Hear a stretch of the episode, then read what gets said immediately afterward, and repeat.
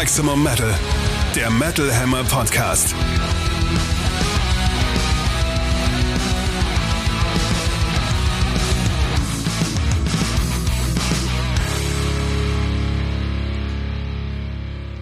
Jubel, Jubel, Episode 50. Ja, Prost darauf. Prost Ein am Tisch. Schluck aus dem Gläschen. Episode 50 des Metal Hammer Podcasts. Für Heute, euch am heute Mikro- trinken für euch Heute trinken für euch einerseits Katrin Riedel aus der Metal Hammer Redaktion.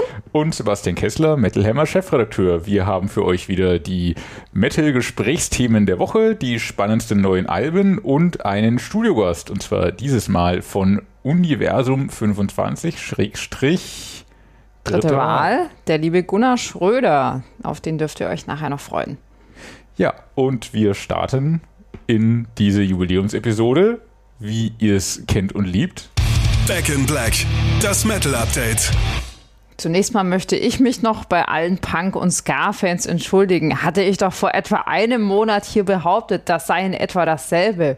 Unerhört. Hiermit nehme ich dann diese doch ziemlich unbedachte Aussage zurück und behaupte das Gegenteil. Vielen Dank an dieser Stelle an unseren Hörer Lorenz P. Aber wo der Unterschied ist, hat er dir auch nicht mehr erklärt. Doch ziemlich ausführlich. Ach das Gott. möchte ich jetzt hier nicht wiedergeben. Ja, okay, steht notfalls auch auf Wikipedia natürlich. Inspirationsquelle 1. Recherchequelle 1. Äh, Nein, liebe Kinder, bitte schaut nicht bei Wikipedia, beziehungsweise schreibt nicht bei Wikipedia ab, ohne die dort angepriesenen Fakten noch einmal zu überprüfen. Ganz wichtig, kann einem auch jeder Chatbot erklären, der auch sein Wissen nur aus dritter Hand hat und äh, darum schnell Quatsch erzählt. Ein KI-Chatbot. Mhm. Man weiß ja heutzutage auch gar nicht mehr, ob man eigentlich mit Chatbots chattet oder mit KIs oder am Ende doch mit echten Menschen. Sind wir überhaupt echte Menschen oder sind wir nur Chatbots, Sprachroboter, die hier alles Oder Echsen. zusammengeklaubt aus dem Netz durch den Sprachalgorithmus jagen und darum mit zu schlauen Sprüchen immer rauskommen? So klingt das manchmal, ne? Manchmal. Vor allem die blöden Sprüche.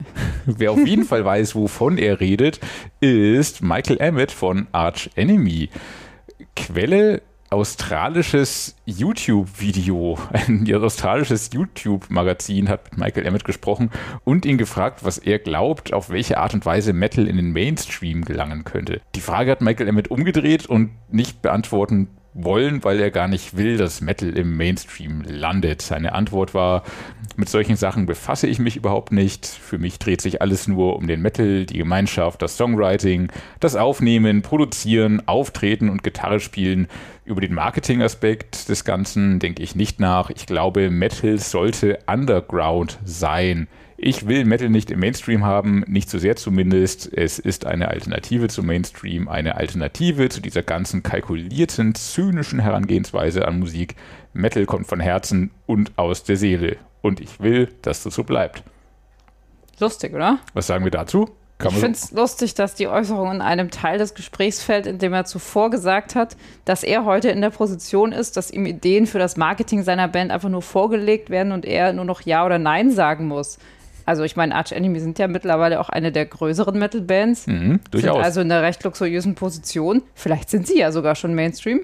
Das Gewagte ist tatsächlich, These. das ist eine These und das wird in den Kommentarspalten des Internets auch gerade hart diskutiert und kann man auch diskutieren. Als Enemy sind auf jeden Fall eine der größten modernen Metal-Bands, durchaus. Ein Internetkommentator meinte auch zynisch, das sage ich auch immer, während ich Arenen spiele. Ein anderer meinte, ja genau, in Wacken zur Primetime aufspielen, das ist total Underground. Das ist halt die Frage, ging es jetzt tatsächlich um Underground und Mainstream oder gibt es was dazwischen? Und ich glaube, dass selbst eine in Anführungszeichen Mainstream-Metal-Band wie Arch Enemy, und sogar das kann man noch mal diskutieren, ob sie das wirklich ist, selbst Mainstream-Metal ist im großen Mainstream immer noch Underground. Ich glaube, ich weiß, was Michael Emmett sagen will und ich würde ihm recht geben. Also da stellt sich ja einfach die Frage, was ist eigentlich Underground? Wo verläuft denn da die Grenze? Ja. Also ich meine, wir, wir leben natürlich in einer Zeit, in der ja Metal-Bands wie Armin Amarth, Creator, Iron Maiden halt in riesigen Hallen bis Stadien spielen, in der Bands wie Eisregen, Obituary und Memoriam in die Top 10 der deutschen Albumcharts einsteigen. Herzlichen Glückwunsch übrigens an dieser Stelle. Das sind In fucking Flames auf Platz 1. ja, In Flames ist aber eine andere Kategorie als diese drei. Das sind einfach fucking Auch wahr. Death Metal Bands. Und die sind halt in. In Flames auch wieder. Ja, auch darüber lässt sich. Naja, egal. Ähm, ja, natürlich, klar, Charts äh, ist eine Sache für sich. Das liegt natürlich auch daran, dass die dafür nötigen Zahlen mittlerweile natürlich fast schon lächerlich klein sind und Metaller auch natürlich eine sehr treue Zielgruppe sind, die auch halt weiterhin physische Produkte wertschätzen und kaufen. Aber würde man diese Bands jetzt wegen solcher Erfolge als Mainstream beachten? Ich weiß nicht. Oder, oder wo zieht man denn da die Grenze? Bei einer gewissen Zuschauerzahl, wenn die irgendwie spielen? Oder bei wirklich unleserlichen Band-Logos? Oder bei der Reaktion der Kumpels? Von wegen, oh krass, von denen habe ich noch nie gehört. Das muss dann Underground sein? Also, wo ist die Grenze? Ich glaube, es gibt Abstufungen. In dieser Nische, die Metal ist, ist Underground natürlich was anderes, als wenn du es global betrachtest. Also äh, Fach auf der Straße Jemanden wer Arch Enemy sind. Ja, richtig. Also wenn, wenn, du natürlich in Wacken unterwegs bist, ja, da weiß das jeder. Wenn du einfach in Berlin Mitte unterwegs bist, da. Da ist aber niemand unterwegs, da ist tot. Nein, das sind Touristen, da wohnt ja. halt niemand. Aber Touristen sind das schon. Und wie viele davon wissen, wer Arch Enemy ist, ich weiß es nicht. Wenn es einer von 100 ist, ist es wahrscheinlich gut, schätze ich ja. mal. Metal ist einfach, obwohl es eine sehr große Nische ist und obwohl 80.000 Leute im Jahr nach Wacken kommen und obwohl Bands auf Platz 1 gehen und Riesenhallen füllen, ist das immer noch eine Nische und es läuft nicht im Formatradio mittags um 12, da, da hörst du nicht Arch Enemy, da hörst du nicht Um Flames, da hörst du nicht mal Iron Maiden, weil ich glaube, selbst Iron Maiden mit ihrem großen Eddie-Monster und es ist so laut und so krachig und sie springen da rum und der Sänger schreit so hoch, sogar das, glaube ich, kann heute noch Leute schockieren oder zumindest so sehr vor den Kopf stoßen, dass sie es nicht ständig um sich rum haben wollen. So wie man, um in Metal wirklich einzusteigen, glaube ich, sich so sehr mit der Materie beschäftigen muss, die Gesten, die Symbolik, das ganze Miteinander verstehen und durchdringen muss, das, das ist nichts, was du nebenbei einfach wegkonsumieren kannst, glaube ich, wie naja, das für den Massenmarkt hin produzierte Popprodukt. Ich finde es aber auch eigentlich ganz schön, dass offenbar immer mehr Leute merken, dass Metal halt einfach die beste Musikrichtung ist und dass Voll. Metal halt mittlerweile auch außerhalb der Szene ernst genommen und halt auch mhm. als ja, wie soll man sagen, als Kulturform begriffen mhm. wird. Also ja, klar, dadurch verliert das Genre so ein bisschen das Nischendasein, aber es gibt ja auch innerhalb des Metal-Genres halt noch Möglichkeiten, weiterhin nischig zu bleiben. Also man kann ja immerhin auf jede Menge Underground-Konzerte gehen. Es gibt viele mhm. unbekannte Bands, da kommt immer viel Nachwuchs äh, nach und bringt Bewegung rein. Ich finde es aber per se auch gar nicht schlimm, wenn Metal-Bands Erfolg haben, muss ich sagen. Also wenn sie Fall, richtig groß werden, davon leben können, solange sie halt authentisch bleiben und sich nicht verstellen. Genau, ich halte auch die Metal-Szene für eine sehr inklusive Szene. Jeder ist willkommen und soll kommen und soll mit Spaß haben und soll das Ganze miterleben und mitfühlen und die Szene soll wachsen. Also, wenn man es ernst meint. Äh, richtig. Ich sag mal so, wenn die ganze Welt Heavy Metal hören würde, wäre sie wahrscheinlich eine bessere. Ach. Ja. Ist das ein romantischer Gedanke? Durchaus. Ähm, ich glaube, aber realistisch ist das halt nicht realistisch, weil zu speziell. Und man muss aber auch sagen, das Ganze hat auch Schattenseiten. Das habe ich zum Beispiel zuletzt bei ein paar Konzerten in größeren Locations gemerkt. Mhm. Zum Beispiel zuletzt äh, Bullet for my Valentine und Hampshire Burn. Mhm. Da tun auf der einen Seite die Getränkepreise richtig weh. und es ist auch echt seltsam, bei einem Metal-Konzert ständig vom Security-Personal darauf hingewiesen zu werden, wo man stehen darf und wo nicht. Das hat dann nicht mehr so viel von Rock'n'Roll, muss ich sagen. Das ist richtig. Heavy Metal ist ja in den Multifunktionshallen durchaus schon gelandet. Das liegt vielleicht auch daran, dass die kleinen Hallen einfach nicht mehr da sind zum Teil. Das ist dann auch nochmal eine andere Diskussion rund um die Live-Branche und wo Live-Musik überhaupt noch passieren kann. Aber selbst in den Multifunktionshallen hat man doch lieber sein Heavy Metal als ich will jetzt auch nicht Rihanna schlecht machen, auch tolle Künstlerin für das, was sie macht, äh, als, als irgendein, ach, gibt es Popstars eigentlich noch? Keine Ahnung. Popstars oder DSDS-Künstler. Ähm, ich gehe grundsätzlich nur in Multifunktionshallen, wenn da Bands spielen, die ich mag. Ich gehe nicht zum Spaß in Multifunktionshallen. Ich glaube, das macht niemand. Ich glaube, das kann man nicht mal Pop-Fans vorwerfen. Äh, hoffentlich. Also ich würde in jedem Fall Emmett in dem Sinne beipflichten, als dass sich Metal-Bands nicht verstellen sollten, um mehr Leute anzusprechen, weil sowas tut ja einfach Kunst in den seltensten Fällen nur gut.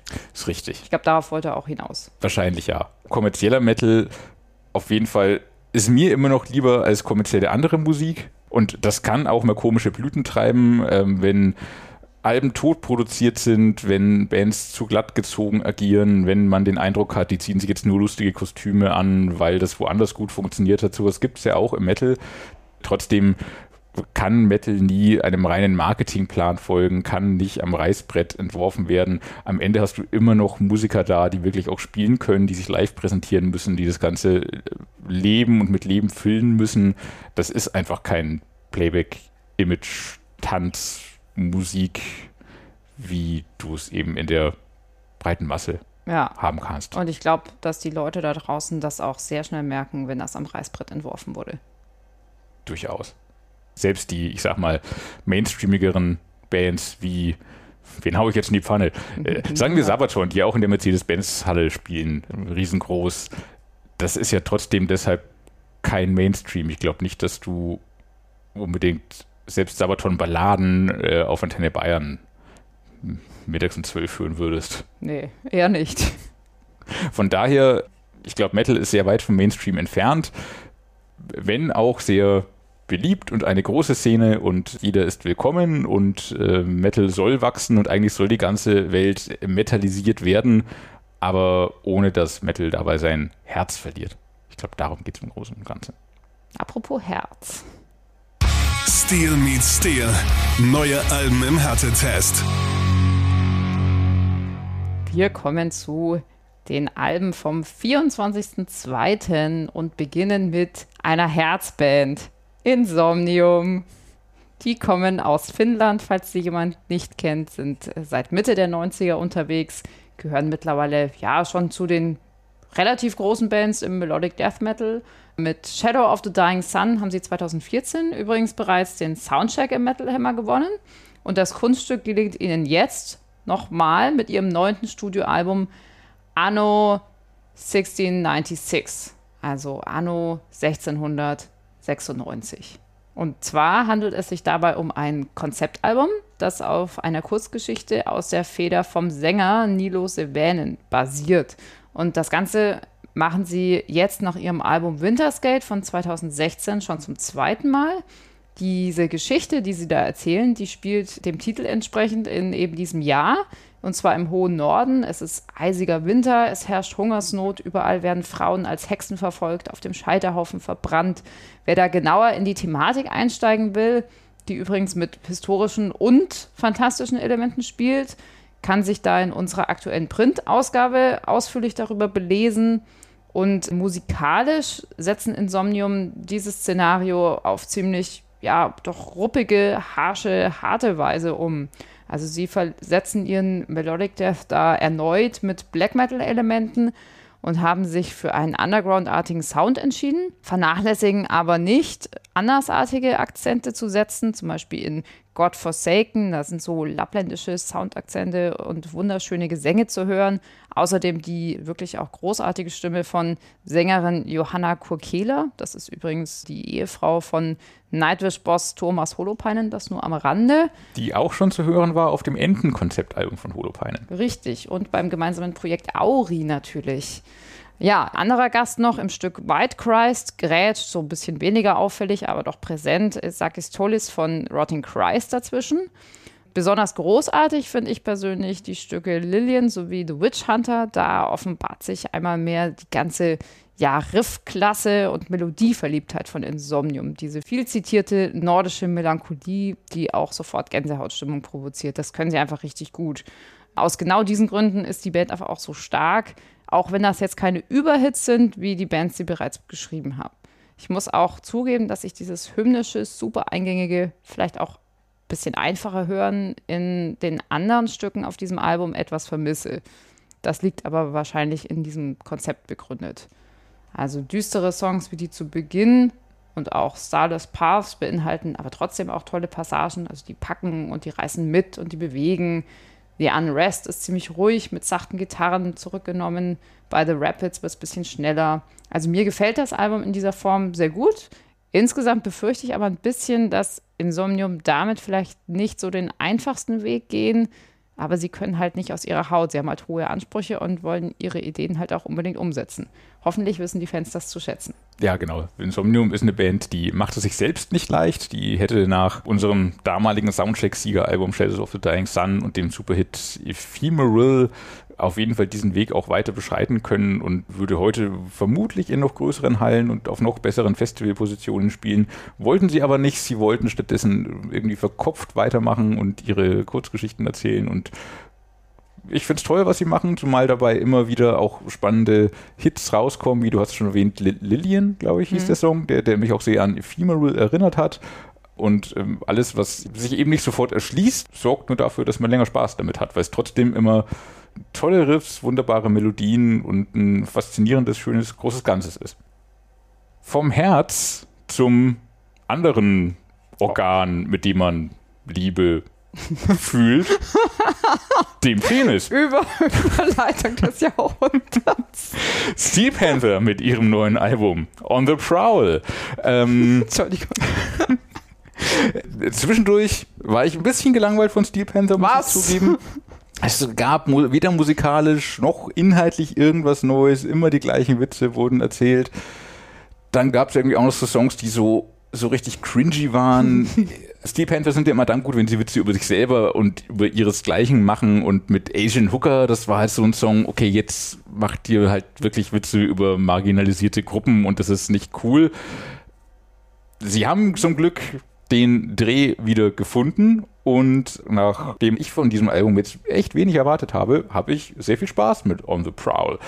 Es klingt richtig gehend erfrischend, zwischendurch auch durchaus hart für Steelfender-Verhältnisse zumindest. Hast jetzt gewartet, dass jetzt. ich lache, weil hart gesagt wurde? Ich, ich habe darüber nachgedacht, ob ich das nochmal kommentiere. Ich habe vor fünf Minuten Penis gesagt und jetzt hart. Hahaha. Guck, ich habe es verstanden. Ja, ich, ich, ich wollte eigentlich gar nicht mich auf dieses Niveau begeben. Aber Ach so, jetzt, das jetzt, kam nicht raus. Jetzt sind wir hier. äh, jedenfalls Friends with Benefits, Teleporter sind äh, durchaus harte Songs für Steel Panther-Verhältnisse. Nochmal ähm, lache ich nicht. ja, das, das, ist das Ding. Man, muss bei Steel Panther über den gleichen Witz auch öfter lachen können. Und wie man es hier an uns jetzt merkt, der kindische Humor steckt an. Die, die, die, Gags, naja, offenbar schon. Ich finde tatsächlich, die Gags sind so dumm, dass man sehr schlau sein muss, um darauf zu kommen. Hm, sind sie wahrscheinlich. Und ja, das, das Ganze auf dem Album auch noch verpackt in echt coole Songs, die schöne Retro-Hymne 1987 die, glaube ich, nicht nur Leute anspricht, die die 80er Jahre erst durch Stranger Things für sich entdeckt haben. Ähm, aber auch. Aber auch. Mit äh, außerdem der schönen Zeile Poison looking so damn good, I wondered if I was gay. Dann der schöne Song Magical Vagina, eine herrliche Pop-Rock-Schmonzette mit einem unfassbar schwachsinnigen Text zu so einer übergroßen Melodie und das ist so ein, so ein Gegeneinander der Dinge, das gefällt mir ja. Deutliches Zeichen aber, dass die Band nicht hängen geblieben ist. Äh, sie greift auch Zeitgeistiges auf. In On Your Instagram geht es dann wiederum nicht gegen sich selbst, sondern gegen Instagram-Models, die nur gefiltert gut aussehen, aber die haben es verdient, über die darf man Witze machen, das finde ich okay an der Stelle. Werde ich das Album regelmäßig anhören? Ehrlicherweise womöglich nicht aber ich habe auch nichts dagegen, wenn es läuft. Es ist beschwingt, unterhaltsam, abwechslungsreich, starke Rocksongs, darunter echt manche Hits zwischen zugegebenermaßen auch ein paar egalere Nummern, vor allem aber reichlich Material, das live wieder sehr viel Spaß machen wird. Und ganz nebenbei, es ist das sechste Steel Panther Album und dass sie bisher darauf verzichtet haben, darüber besonders naheliegende Witze zu machen, im Gegensatz zu mir Spaßvogel hier, ist der Band hoch anzurechnen. Naja, also das wäre ja wohl zu simpel gewesen. Also an Steel Panther scheiden sich bekannt. Uiuiui. Entschuldigung. Ja, die, diese Folge ist übrigens ab 16 Jahren ja, frei. So, ich übernehme jetzt auch hier sehr gerne mal die kritische Seite. Ja, okay, die Typen haben musikalisch ordentlich was auf dem Kasten, das muss man ihnen zugute halten. Das Album klingt, wie du schon erwähnt hast, auch besser als der Vorgänger, der echt deutlich lahmer war. Das Ganze geht zudem ziemlich offensiv als Parodie durch. Ich glaube, darauf haben sich jetzt auch dann alle geeinigt irgendwann. Also das äh, nimmt das Image der 80er Glam- und Hair-Metal-Bands auf die Schippe und überzieht und überzeichnet das. Richtig, natürlich. darum darf man sehr viel machen, was man eigentlich nicht machen darf. Genau, aber was soll das denn eigentlich? Weil die, diese Bands gibt es ja schon, einige davon spielen sogar noch live. Das damalige Lebensgefühl und die gesellschaftliche Haltung war aber halt eine ganz andere. Also was soll all das heute noch? Ich habe immer so ein bisschen das Gefühl, dass das so ein, ja, so, so ein Retro-Ding für Leute ist, die in der Zeit stecken geblieben sind und nichts mit Stecken geblieben. Entschuldigung. Das war sogar gar keine Absicht. Die in der Zeit stecken geblieben sind und halt nichts mit einigen Ausprägungen des heutigen Umgangs miteinander zu tun haben wollen. Also Stichwort politische Korrektheit, Respekt Frauen gegenüber etc. Auf der anderen Seite finden natürlich auch viele junge Leute Steel gut. Da ist es vielleicht so, dass sie diese Zeit nie miterlebt haben und darin so ein bisschen die Chance sehen, das aufzuholen. Ja, aber es werden ja immer Witze darüber gemacht, daher ist das okay. Und da muss man natürlich auf die Intelligenz auch des Publikums hoffen, dass sich Danke. niemand hinstellt und sagt so, hahaha, Steve Panther sagen, dass Frauen Schlampen sind. Das ist ganz schön witzig, weil es wahr ist. Ich hoffe nicht, dass jemand diese Argumentationslinie verfolgt, sondern dass durchaus klar wird, dass Steel Panther sich selber als Idioten hinstellen, weil sie das sagen. Ja, also ich habe das auch so begriffen, dass sie quasi all diese Bands, die das damals ernst gemeint haben, so ein bisschen auch auf, auf die Schippe nehmen. Exakt. So. Und äh, ja, es, es mag jetzt vielleicht auch ein bisschen spießig klingen, aber mir sind Songs wie Is My Dick Enough, Magical Vagina und Pornstar einfach zu flach und zu dümmlich. Ich will das nicht hören. Das interessiert mich echt nicht. Bisschen witzig finde ich aber, das muss ich jetzt auch mal zugeben, das von dir schon erwähnte Stück On Your Instagram, da geht es ja auch so ein bisschen, fast schon ernst gemeint eigentlich, so ein bisschen um die Kluft zwischen Social-Media-Darstellung und Realität. Was Tankard auch schon gemacht haben übrigens. Ja, mit Exfluencer. Richtig. Why can't you look like you do on your Instagram heißt da. Also das ist natürlich auch ziemlich gemein und auch auf eine andere Art und Weise wieder sexistisch. Ja, gut, ja. Spielt mir als Social Media Banausen und auch immer noch Instagram-Verweigerer natürlich aber auch so ein bisschen in die Karten.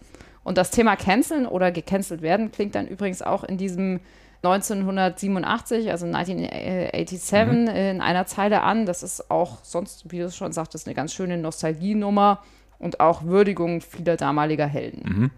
Die beiden Songs fand ich tatsächlich ganz interessant. Die also nicht so offensiv auf den Pullermann schielen, sondern Ja, das, der Pullermann ist mir in diesem Fall ein bisschen zu wenig. nein, er ist zu klein. Ja, puh, was soll man dazu sagen? Ich weiß nicht. Aber wir können ja noch mal weiter in die 80er gehen. Und zwar zu der Band Host. Und zwar ist Host eine neu formierte Band. Dahinter verbergen sich aber, nein, dahinter stecken äh, aber zwei alte Bekannte.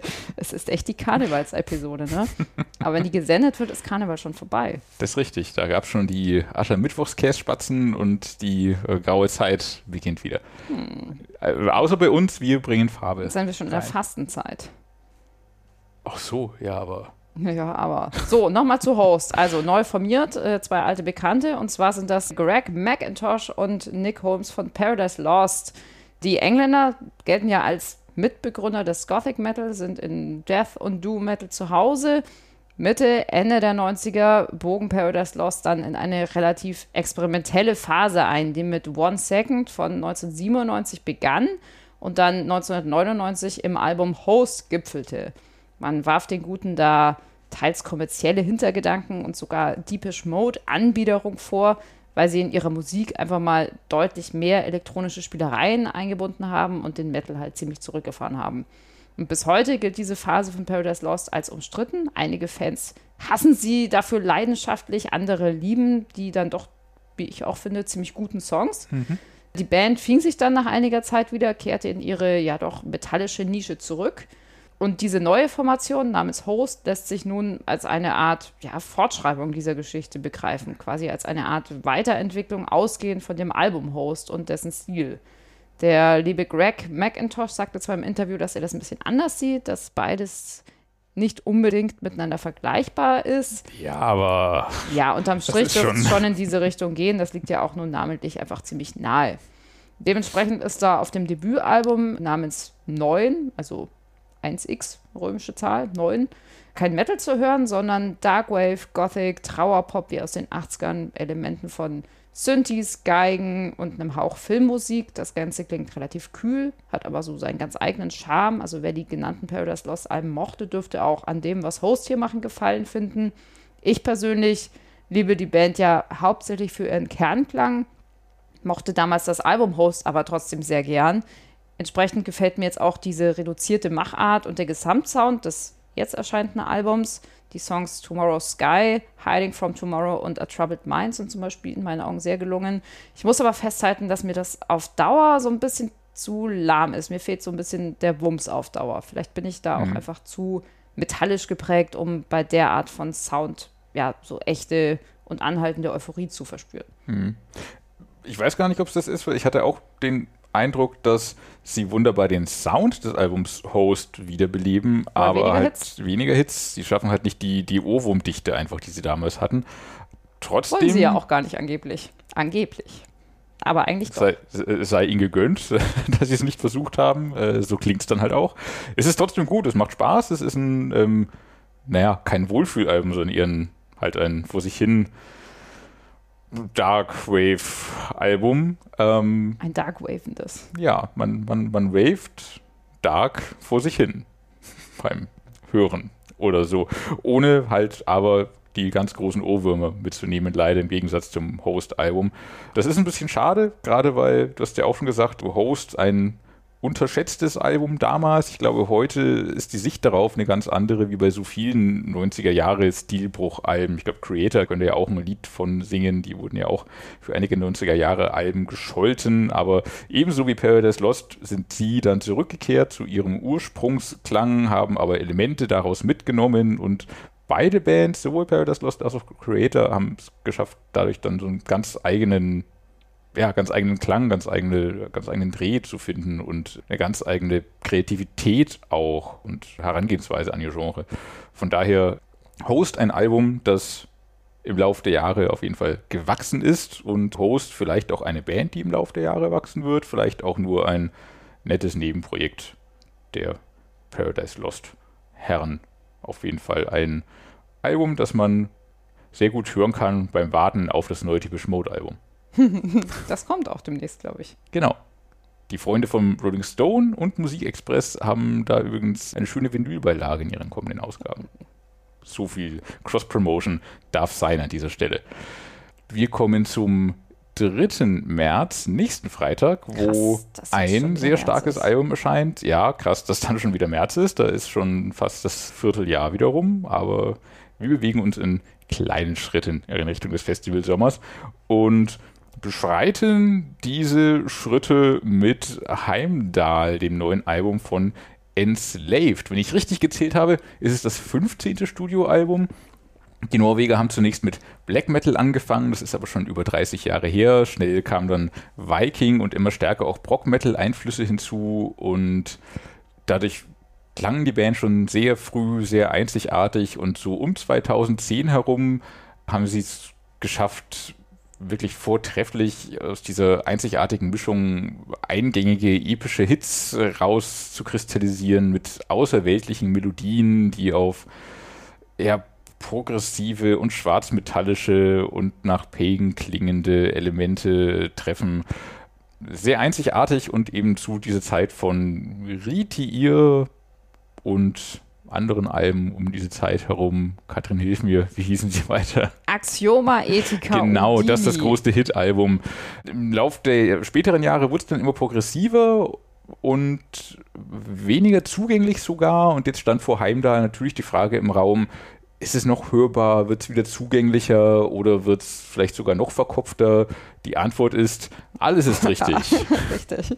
Äh, sie tauchen einerseits auf Heimdall noch tiefer in die Prox-Sphären, zum Beispiel im Song Forest Dweller, stilecht auch mit einer Schweineorgel, graben aber auch rasend nach ihren schwarzmetallischen Wurzeln, wie in Congelia, vermutlich falsch ausgesprochen, und umschmeicheln aber auch mit Melodien, wie sie es halt in ihren frühen 2010er Alben geschafft haben, wie in dem Song Kingdom. Wenn auch der im Verlauf sehr progressive und urwüchsige, fast schamanistische Ausprägungen erfährt. Am schönsten ist das immer, wenn alles zusammenkommt. Das, das schaffen sie mehrfach auf dem Album auch. Am treffendsten für mich in The Eternal Sea. Sehr, sehr schöner Song. Wenn auch der seine progressiv einbettenden Längen hat. Aber das gehört eben heutzutage dazu. Und das wird Enslaved auch nach wie vor hoch angerechnet. Im Metal Hammer Soundcheck haben sie es wieder auf Platz 2 geschafft. Ich selber durfte einen Kommentar dazu im Heft schreiben, musste da zugeben, ganz fassen kann ich Heimdall noch immer nicht. Das hat sich jetzt einige Wochen später ein wenig gebessert nach weiteren Durchläufen.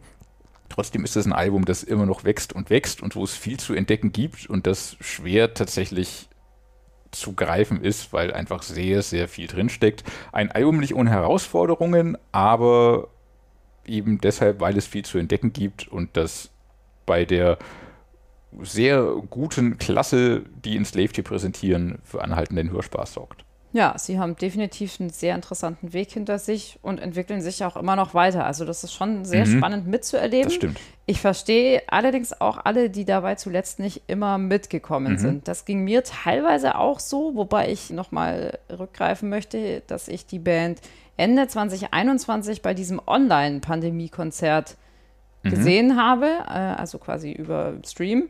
Und da waren sie wieder unfassbar großartig. Also es pendelt immer so ein bisschen hin und her. Und auf Heimdall erwischen sie jetzt in einigen Stücken einen ganz guten Mittelweg, finde ich, zwischen ja, diesen sehr harschen Passagen und schon fast Space Rock-artigen Ausflügen. Mhm. Oh, also ja. da hattest du, glaube ich, auch schon dieses Congelia genannt und Kingdom und auch Caravans to the Outer World. Das, mhm. Da prallen also schon krasse Kontraste aufeinander, was man, glaube ich, in dieser Form im Metal auch nicht wirklich oft hört.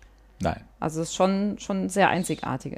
Und diese Lieder beinhalten in meinen Augen auch die besten Stellen. Aber ich muss zugeben, dass mich das Album in der Gänze nicht mehr so mhm. packt, wie eben beispielsweise dieses Axioma Ethica Udini, das 2010 mhm. erschienen ist und ja damals auch unseren Soundcheck gewonnen hat das hat mich damals wirklich vollkommen mitgerissen und überzeugt. Und allein, wenn ich mir jetzt nochmal den ersten Song anhöre, da muss ich, habe ich gestern gemacht, da muss ich die Hände hochreißen und einfach nur dümmlich grinsen. So großartig klingt das. Und das waren damals, finde ich, auch ganz andere Enslaved, als das heute sind. Also ja, das, das war feuriger, glaube ich. Ja, das ist nicht mehr mit der heutigen Band und der Musik zu vergleichen. Mhm. Also insbesondere vor diesem Hintergrund, also vor dem Vergleich mit diesem großartigen Album, das ich wirklich nur jedem äh, ans Herz legen kann, bleibt bei mir beim neuen Album ehrlich gesagt ein bisschen ein zwiespältiger Eindruck zurück. Das mhm. packt mich einfach nicht, nicht so sehr.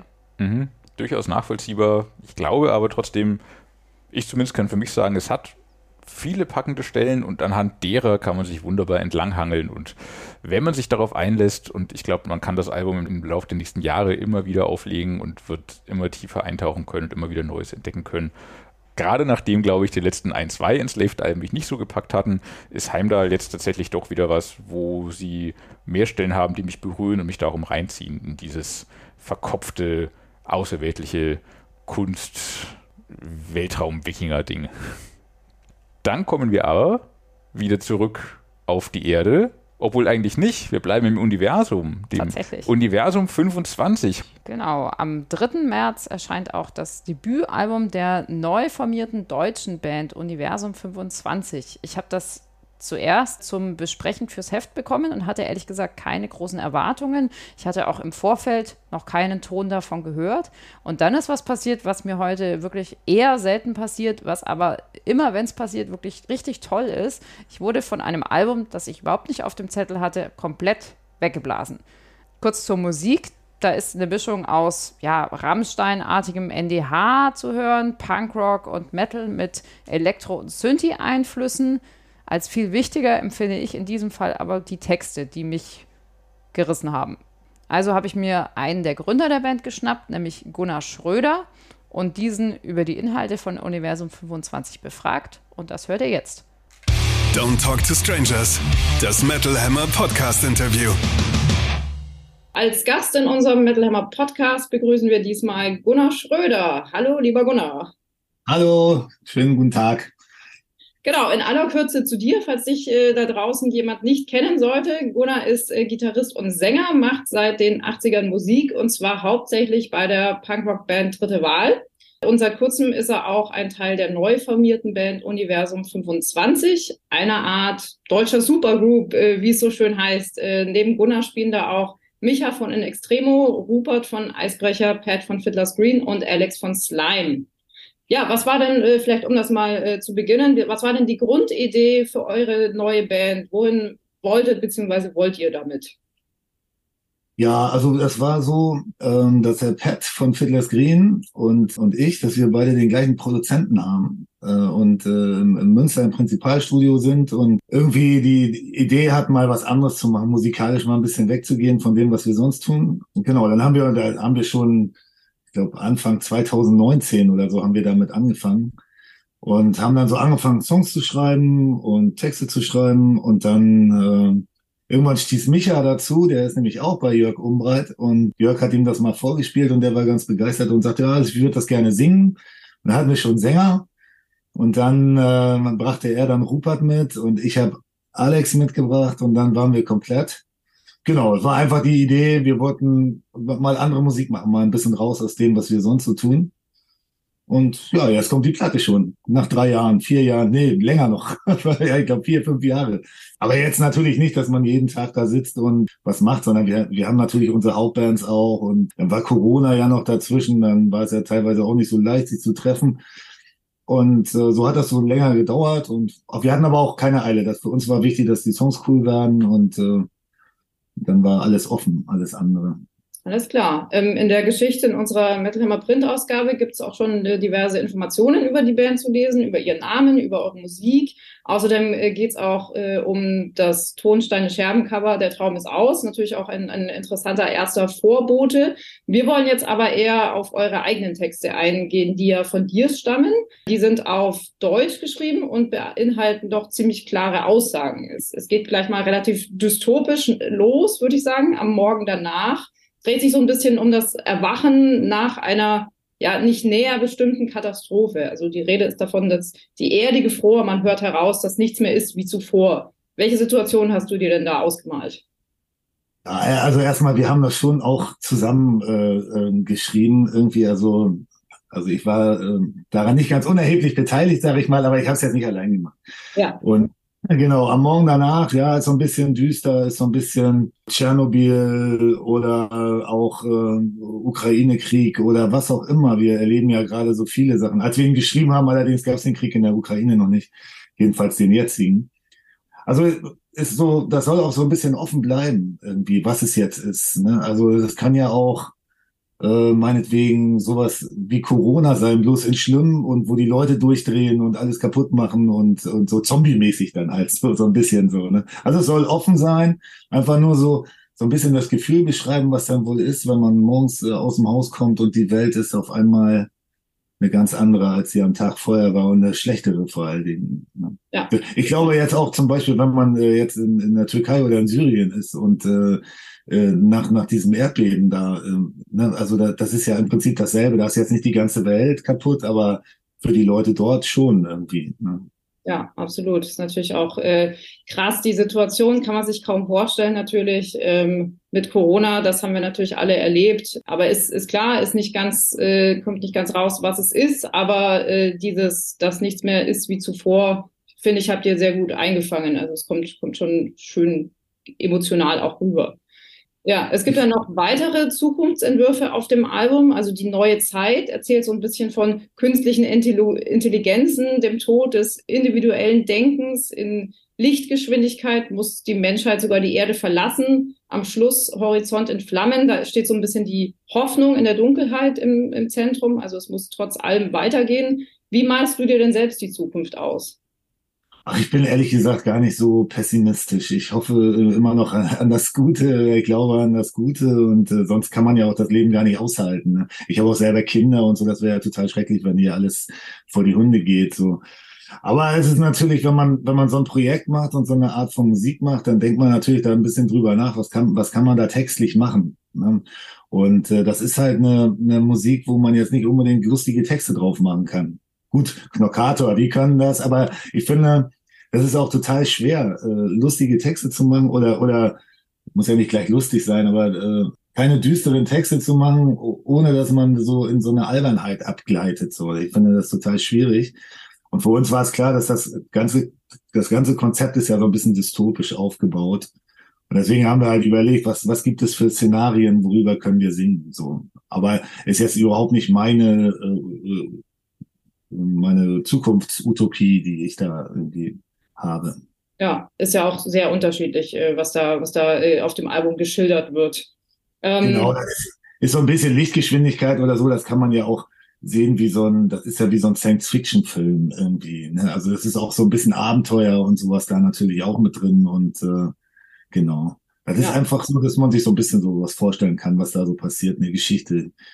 Ja, ähm, wir, wir warten ist auch äh, ein ganz herrliches Stück, finde ich. Das dreht sich so ein bisschen darum, dass äh, ja wenige Privilegierte Vorteile genießen, während die breite Masse sich äh, im Leben halt durchkämpfen muss. Äh, worum ging es dir da genau? Oder, oder worauf basiert das? ich finde erstmal also zu dem Song, ich finde die, die Wendung da ganz, ganz cool. Also Eigenlob stinkt ja eigentlich, aber bei dem gefällt mir das ganz gut, weil er ja eigentlich in den Strophen eigentlich mehr davon erzählt, so verpasste Chancen und so, äh, so Männer in den besten Jahren blicken auf ihr Leben zurück und, äh, und überlegen, was hätte ich denn da anders machen können oder sowas. Und dann kommt der Refrain und dann wird's auf einmal, geht's in eine ganz andere Richtung. Ne? Dass also die Schönen und die Reichen doch irgendwie vorbeimarschieren und, und einfach äh, machen, was sie wollen. So. Ja, das ist äh, auf der einen Seite ist das natürlich auch so ein bisschen, weil viele Leute sowas als, als Ausrede nehmen dafür, dass sie in ihrem Leben also nicht das gemacht haben, was sie vielleicht hätten machen wollen, so nach dem Motto, na ja, die Reichen, die können das ja machen, aber für mich äh, geht das ja gar nicht so, ne? Obwohl es natürlich auch immer wieder Beispiele gibt, auch von Leuten, die, die nicht so viel Geld haben und trotzdem ihr, ihren Lebensentwurf verfolgen und auch irgendwie das auch oft schaffen, sozusagen, wenn man ein Ziel hat. Ne?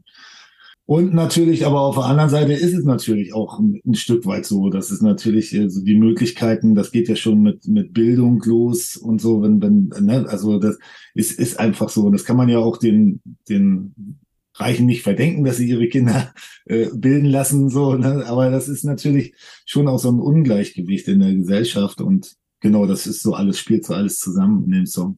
Also ein bisschen Gesellschaftskritik, aber auch so ein bisschen vielleicht sogar eine Animation dazu, sein Leben zu leben. Absolut, absolut. Ja, damit man nicht hinterher, das sind ja immer so, so Floskeln, die immer so, äh, auch mal so bei Facebook oder so auftauchen, lebe dein Leben und dein ja. Traum, irgendwie sowas, ne? Und, äh, aber im Grunde stimmt es ja. Ne? Und man hat bloß das eine, ne? Und man muss das irgendwie versuchen, so zu füllen, dass man hinterher nicht das Gefühl hat, ich hätte was anderes machen sollen. Dann äh, ein relativ krasses Stück, äh, Harte Kost. Das spielt ja sehr deutlich auf das Wutbürgertum an und die Verbreitung von ja, Fake News, Verschwörungstheorien. Das hat man ja natürlich auch in der Corona-Zeit ziemlich heftig erleben müssen. Genug geht auch noch in eine ähnliche Richtung. Welche Erfahrungen hast du denn selbst mit diesen gesellschaftlichen Tendenzen gemacht? Also ich muss dazu sagen, die, die Songs sind schon äh, vor Corona entstanden. Also Aber, die haben jetzt mit die haben jetzt mit Corona eigentlich gar nichts zu tun, obwohl es da natürlich auch Leute gibt, die dann sagen, äh, man stirbt, wenn man sich impft und andere sagen das Gegenteil. Ich will da gar keinen, ich, ich finde, soll jeder selber entscheiden. Nee, bei, bei uns ging es noch mehr um äh, Leute, die an Chemtrails glauben oder die, die bei der Trump-Wahl, da war doch irgendwie im Gespräch, dass Hillary Clinton irgendwie Kinder irgendwo äh, hält, die dann ausgesaugt werden von Menschen oder irgendwie sowas. Und dass sich sowas hält, so, ne? Das, ähm, genau, eigentlich ging es uns mehr darum, irgendwie, dass so Sachen so verbreitet werden, die so völlig abstrus sind und dass es trotzdem noch Leute gibt, die, die da hinterherlaufen irgendwie. Na, naja, das hat man ja mit der Kirche auch schon ein bisschen länger, aber das ist wieder ein anderes Thema. Ja, da hast du aber recht. äh, man kann es natürlich auch so ein bisschen als Aufforderung sehen, sich dem entgegenzustellen auch. Ja, ja, genau. Aber es ist natürlich auch nicht so leicht, ne? weil auch diese ganzen Algorithmen und so, das ist ja auch schon wieder, wie, äh, wie es in der neuen Zeit auch so ein bisschen vorkommt. Die Leute werden ja auch mit dem gefüttert, äh, was sie, was sie schon glauben. So. Und das finde ich so gefährlich irgendwie, ne? Und dass das alles so, so komplett unkontrolliert auf die Leute losgelassen wird, ne? Und wenn man einmal auf irgendwelche Sachen geklickt hat, die in irgendeine Richtung gehen, dann wird man im Prinzip auch so bei Facebook, Instagram und, und überall nur so in diese Richtung noch mit Informationen gefüttert, so, damit man da möglichst lange dabei bleibt. Und das ist ja voll gefährlich irgendwie. Ja. das Internet und seine gefährlichen ja. Auswirkungen. Ist wirklich ja, so. Ja, das ist einfach, und man sieht ja, was das für Auswirkungen hat, was da Leute äh, so, so denken und, und so. Das ist ja, aber vielleicht haben auch die recht und ich bin falsch. Ich weiß es auch nicht. Ich glaube nicht. ich glaube auch nicht. Dann äh, ein sehr bewegendes Stück ist noch Die Leichen der Zeit. Das handelt so ein bisschen von der Festung Europa, dem oft ja wenig humanen Umgang mit, mit Flüchtlingen. Ein starkes Statement, das ganz offenbar ja leider nötig zu sein scheint.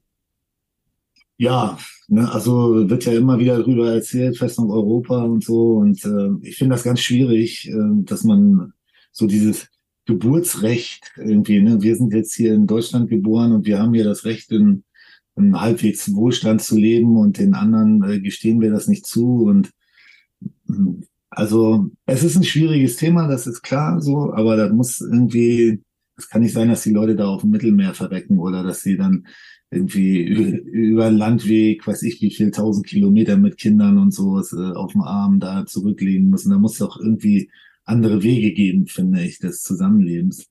Und ja. letzten Endes haben wir natürlich auch wahrscheinlich äh, geschichtlich auch noch da ein bisschen was aufzuarbeiten und mit den mit den Ländern dort und aber das ist nichts äh, also wir wollen da jetzt auch nicht so tun als wenn man das äh, mit einem einfachen Schwarz-Weiß oder Ja-Nein gleich lösen kann alles das ist total kompliziert und das liegt ja auch viel an den Machthabern dort, irgendwie, dass da auch so Scheißverhältnisse sind und die werden aber auch wieder von unseren, äh, vom Westen aus äh, getragen und oft unterstützt und so. Das ist also auch wieder so ein Thema, da gibt es keine leichten Antworten.